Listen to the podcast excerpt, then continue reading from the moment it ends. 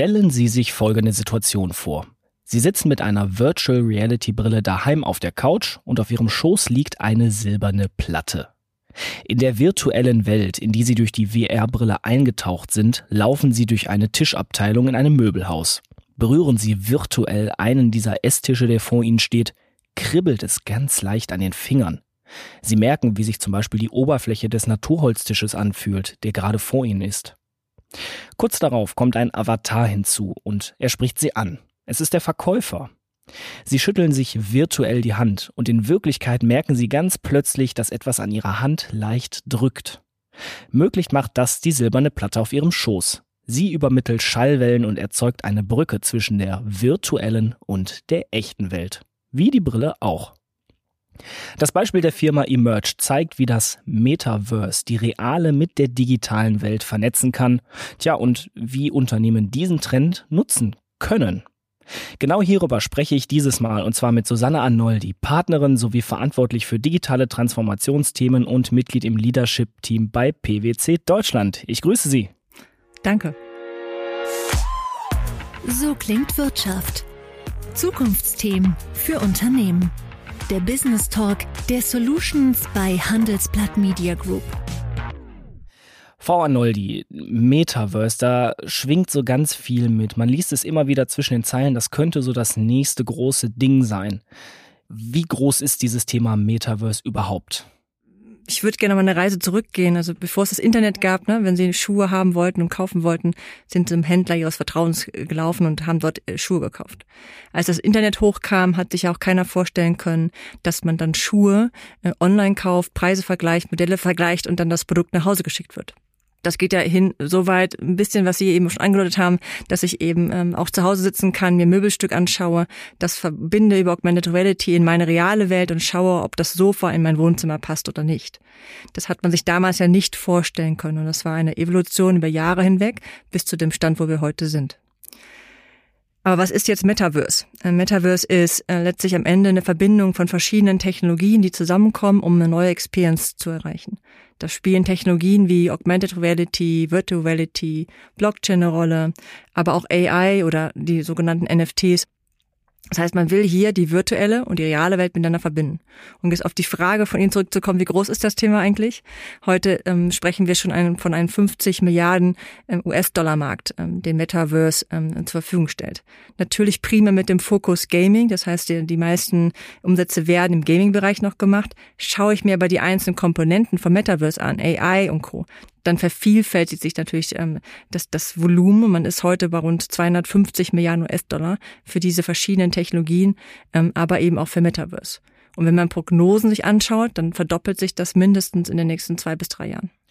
Nun ist ja für viele oft so das Metaverse noch so diese bunte virtuelle Welt, wo viel Spielerei betrieben wird. Und auch im Moment, Sie haben es gesagt, der Gaming-Bereich ist ziemlich groß im Kommen dabei. Ist das Metaverse denn jetzt erstmal nur eine Spielerei oder wirklich schon so eine große Zukunftsmusik? Weil Sie deuten ja an, da tut sich einiges technologisch, aber vielleicht auch perspektivisch für Geschäftsmodelle. Was man sehen kann, wir haben es gerade gesagt, ne, im Gaming-Umfeld ist das ähm, ja ganz normal in diese, dieser ähm, virtuellen Welt natürlich zu agieren. Wenn man es überträgt auf das normale Business, auf das Leben, gibt es einzelne Use Cases, einzelne äh, Szenarien, wo sich verschiedene Technologien ja zusammentun. Und man muss halt verstehen, Metaverse ist was wie das Internet damals, was sich entwickelt, was gerade entsteht. Ne? Und da werden wahrscheinlich neue Technologien hinzukommen, vorhandene werden sich weiterentwickeln. Ähm, deswegen ist das für mich keine große Zukunftsmusik, sondern man sieht eben erste Szenarien, wo man Metaverse verwendet. Aber es wird sich halt auch wesentlich weiterentwickeln, wie wir vielleicht auch gleich nochmal sehen an verschiedenen äh, Szenarien. Wenn Sie gerade sagen, es wird sich weiterentwickeln, einige sind da schon aktiv. Wie groß ist denn dann da überhaupt so dieser Beratungsbedarf? Denn ich denke mal, für viele ist dieses Thema Metaverse immer noch sehr befremdlich.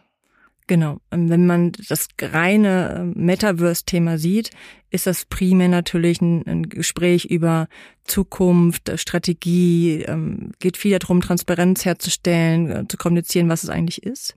Wenn man die einzelnen Technologien für sich betrachtet, dann sind das Technologien, die wir in unseren Beratungsprojekten hier schon seit Jahren anwenden. Das heißt, wenn ich über Prognosen, Datenprognosen, Forecasts spreche, dann habe ich natürlich in der Regel immer AI dabei. Und wichtig ist, dass man vom Use Case auskommt und nicht sagt, ich mache jetzt Metaverse, sondern was will ich eigentlich erreichen und dann schaut, was sind die Technologien, die uns unterstützen. Erreichen. Und Metaverse selber, wie eingangs gesagt, ist eher Stand heute noch ein, ja, ein strategisches Thema, was wir uns halt mit vielen Kunden anschauen. Aber es gibt eben auch erste Use Cases äh, und MVPs in dem Umfeld. Also sozusagen das Ergebnis Metaverse, wenn ich es einsetzen will, ist im Moment noch sehr abstrakt, aber die Technologien, die dahin führen, die haben wir eigentlich heute schon zur Verfügung. Genau. Wenn wir jetzt mal so auf konkrete Beispiele eingehen wollen, welche Voraussetzungen brauche ich denn überhaupt erstmal als Unternehmen, damit Metaverse für mich überhaupt ein Thema werden kann, dass ich es einsetzen kann? Das Gute ist ja erstmal, egal ob man direkt ans Metaverse-Geschäft geht, ähm, man braucht eine digitale, solide Basis. Das heißt, ich muss mich schon damit beschäftigen, ähm, um Themen, mich, mir Gedanken machen wie Produktdaten. Habe ich die richtigen Produktdaten? Ähm, wie ist meine Governance dazu? Meine Stammdaten? Wie habe ich das ganze Thema aufgesetzt? Ich brauche die richtigen Ressourcen und Talente. Ich brauche End-to-End-Prozesse, ne, die es mir erlauben, agil auf ähm, Herausforderungen agieren zu können. Ähm, aber natürlich brauche ich auch eine sehr agile und moderne IT-Architektur. Aber das sind alles Themen für eine solide digitale Basis, die ich auch unabhängig vom Metaverse in der heutigen Zeit benötige. Die Grundvoraussetzungen sind einfach die Grundlagen der Digitalisierung. Genau. Dann lassen Sie uns einmal auf konkrete Beispiele eingehen. Ich habe eingangs ja schon vom Einzelhandel gesprochen, aber das lässt sich ja bestimmt noch ein bisschen weiter spinnen, oder? Ähm, ich würde vielleicht auf zwei Beispiele eingehen. Das eine ist, wenn wir über NFTs sprechen, also nicht austauschbare Token, dann würde ich das gerne anhand von Monet erklären. Ich war vor zwei, drei Wochen noch ne, in der Normandie, auch in der Wirkungsstätte von Claude Monet. Und wenn man da so lang geht, auch durch den Garten, gibt's ja ähm, den riesengroßen Teich mit Seerosen. Und es gibt ja sehr viele Bilder auch von Monet, und auch ein ganz besonderes zum Seerosenteich. Dieses Bild ist ja ein Original. Und derjenige, der das Original besitzt, der hat natürlich das Bild. Ähm, was kostet, das kostet natürlich auch. Das heißt, das eine Bild kostet Millionen.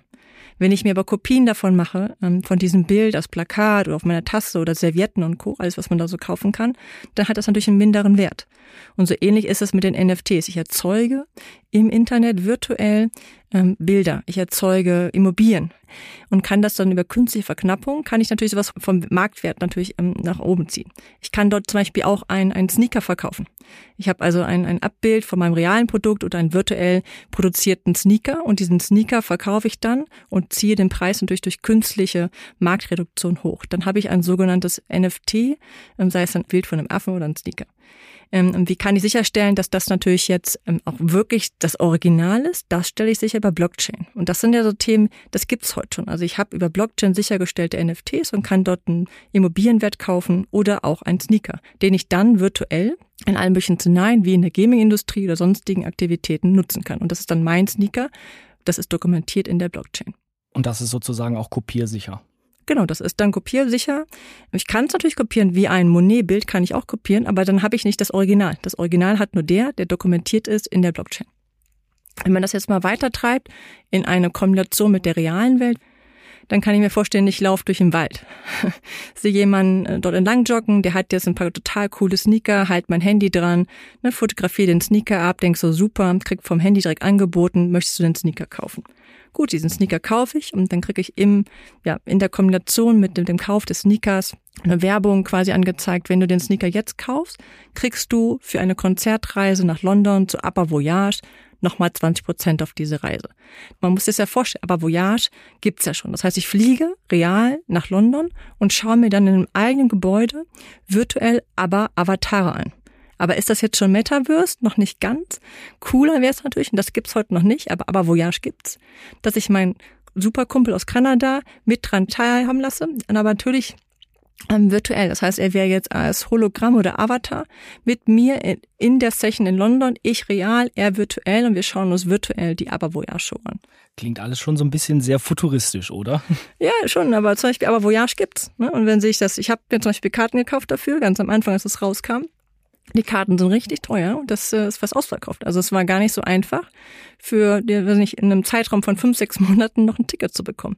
Also die Leute interessiert es und die fliegen nach London und schauen sich virtuell, ne, aber Avatar an. Jetzt haben wir schon über Einzelhandel gesprochen, über Events zum Beispiel, über Reisen, über Kunst. Bringen wir das mal alles auf eine ganz große Ebene, zum Beispiel auf die Industrie von morgen. Was kann da Metaverse zum Beispiel leisten? Da gibt es natürlich verschiedene Beispiele und der Fokus ist immer, was möchte ich erreichen? Möchte ich eine neue Experience erreichen? Möchte ich ein anderes Engagement haben mit meinen Mitarbeitern oder Kunden? Brauche ich neue Sales-Kanäle, vielleicht komplett neue äh, Möglichkeiten, Produkte zu erstellen? Oder gibt es so ein paar Beispiele? Also ein großes Thema ist natürlich neue Formen und Möglichkeiten der Zusammenarbeit. Also ich kann mir schon vorstellen, dass wir virtuell in Konferenzen sitzen. Ein paar sitzen real, ein paar ne, Personen werden dazugeschaltet und sitzen als Hologramm mit an dem Meetingtisch. Wenn ich jetzt über Themen denke wie Lieferketten, Sorgfaltspflichtgesetz, mein Lieblingsthema in dem Zusammenhang, ne, da werde ich ja gezwungen, richtigerweise zu überprüfen, wie meine Supply Chain funktioniert und ob ich eben bestimmte Anforderungen an Produktionsstätten, ne, an der die Möglichkeiten, wie Mitarbeiter dort arbeiten, ähm, muss ich Rechenschaft ablegen und muss das auch kontrollieren. Und aus Sustainability-Gründen kann ich ja nicht ständig durch die Gegend reisen und alles ähm, kontrollieren. Das kann man natürlich auch virtualisieren und dann kann ich virtuell ne, als Avatar vor Ort sein letztlich und die Produktionsstätte kontrollieren. Ein zweites großes Thema ist ähm, Produktdigitalisierung. Es gibt zum Beispiel den PVH, ähm, die, die Corporation, ähm, wo Tommy Hilfiger und Calvin Klein zugehören. Die haben sich zum Beispiel entschieden, komplett virtuell die Produkte zu designen und zu produzieren und wirklich ähm, auch da eben sich anzuschauen, wie ein Produkt entwickelt wird. Das soll alles virtuell stattfinden. Ein anderes Thema ist neue Marketing- und Vertriebskanäle. Natürlich habe ich dadurch, ne, ich hatte es eben mit dem Sneaker, ne, den ich verkaufe virtuell, kombiniert mit der realen Welt oder vielleicht designe ich nur Produkte für die virtuelle Welt. Auch da wird sich sicherlich einiges verändern, wie ich zukünftig meine Produkte verkaufen und auch vermarkten kann. Klingt schon ziemlich lukrativ, wenn ich mir vorstelle, okay, ich habe einerseits in der physischen Welt einen Markenauftritt mit Produkten, die ich vertreiben kann und dann nochmal im Metaverse sozusagen das virtuelle Geschäftsmodell beziehungsweise die virtuellen Produkte, die ich vertreiben kann. Da steckt doch dann auch ein ziemlich großes monetäres Volumen hinter. Genau. Wir gehen davon aus, dass sich der Markt verdoppeln wird innerhalb der nächsten zwei bis drei Jahre. Jetzt sind Sie natürlich ähm, bei PwC ziemlich nah dran an diesem Thema. Sie beraten wahrscheinlich auch einige Kunden schon in diesem Fall. Was ist denn da bisher so die Vorgehensweise? Ist man da eher auf, eher auf kleinere Cases beschränkt oder geht man da schon wirklich ganz groß mit einer Vision dran und baut das sozusagen kaskadisch auf? Was machen Sie da bisher so für Erfahrungen? Was wir oft machen, ist natürlich, und das ist aber etwas, was unabhängig von Metaverse dann kommt, vielleicht angetrieben durch Metaverse, durch die Diskussion, dass man sich überlegt, wie sieht denn eigentlich meine zukünftige Strategie aus? Wie will ich meinen Kunden beraten? Wie will ich im Ökosystem zusammenarbeiten? Wie will ich meine Produkte sein? Das heißt, letztlich wenn Unternehmen ihre Strategie überdenken, kommt das Metaverse-Thema mit hinein. Weil wir natürlich schauen wollen, was ist zukunftsorientiert, wo geht die Reise hin?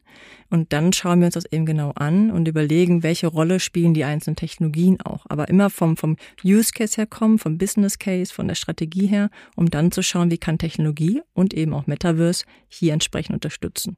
Und dann durchläuft das Ganze eigentlich eine ganz klassische Transformation. Ich muss sie designen, ich muss dann natürlich schauen, was sind die Voraussetzungen dafür, dass ich zum Beispiel ein Digital Twin, Produktdaten habe, um überhaupt Metaverse machen zu können.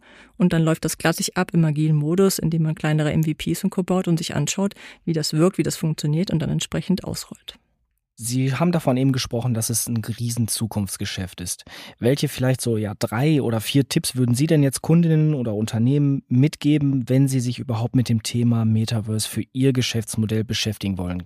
Also unabhängig davon, ne, ob man jetzt stark in das Metaverse-Business einsteigt oder nicht, brauche ich eine solide digitale Basis. Das heißt, ich muss meine Produktdaten im Griff haben mit einer klaren Governance. Ich brauche End-to-End-Prozesse, die agil sind. Und ich brauche natürlich eine sehr agile IT-Architektur. Das heißt, das muss, ist was, was ich unabhängig vom Metaverse sowieso machen muss. Zweiter Punkt ist, glaube ich, ganz wichtig. Man darf keine Angst vor Metaverse haben. Man muss sich damit beschäftigen, so wie man es mit allen Technologien machen muss, mit allen neuen Emerging Technologies. Das heißt, man muss sich anschauen, man muss sie auf dem Radar haben und beobachten und versuchen, na, das ist das Wertbringende für sie, einen selber daraus zu holen. Und wichtig ist eben drittens, dass man neben Emerging Technologies, also die ganzen Technologien, die dahinter liegen, sich auch um Themen kümmert wie Datenschutz, Markenschutz, Cybersecurity spielen natürlich eine wichtige Rolle im Bereich von Metaverse. Ein vierter Punkt ist, ähm, meines Erachtens muss man immer vom Use Case auskommen, also eine Strategie entwickeln und dann schauen, wie Metaverse und Technologien meine Strategie unterstützen. Und ich sage, ich mache jetzt ein Metaverse-Projekt oder ein AI-Projekt. Das funktioniert in der Regel nicht. Ich hätte noch einen fünften Tipp. Idealerweise arbeitet man in Ökosystem. Man muss sich, unabhängig vom Metaverse, muss man sich ja heute genau die Gedanken machen, wie sieht mein Ökosystem aus, mit welchen Technologiepartnern arbeite ich zusammen, was sind Businesspartner. Also der fünfte Tipp wäre wirklich auch gerade im Hinblick auf Metaverse noch stärker an Ökosystem zu denken. Ja, das sind doch mal fünf super Tipps, wie Unternehmen das Metaverse selber im eigenen Betrieb angehen können. Und vor allem, es waren ganz viele spannende Einsichten, was Metaverse für die Wirtschaft von morgen bedeuten wird. Ich sage danke fürs Gespräch an Susanne Arnoldi von PwC Deutschland. Vielen Dank natürlich auch von meiner Seite. Und wir, liebe Hörerinnen und Hörer, wir hören uns kommende Woche wieder zu einer neuen Folge. So klingt Wirtschaft. So klingt Wirtschaft der Business Talk der Solutions bei Handelsblatt Media Group. Jede Woche, überall, wo es Podcasts gibt.